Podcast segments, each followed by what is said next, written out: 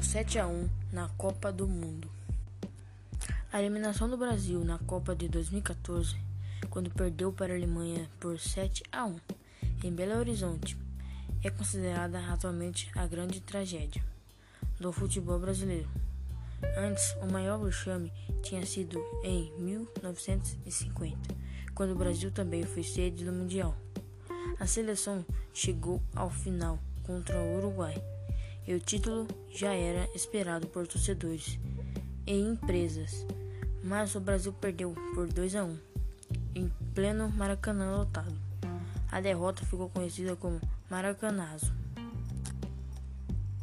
Afinal, quem ganhou os maiores títulos?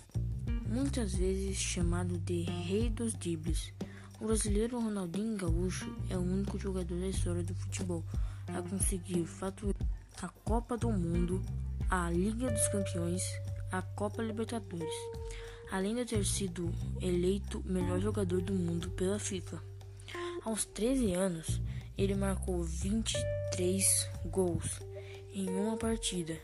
Esse, esse foi o momento em que ficou conhecido pela mídia e olheiros.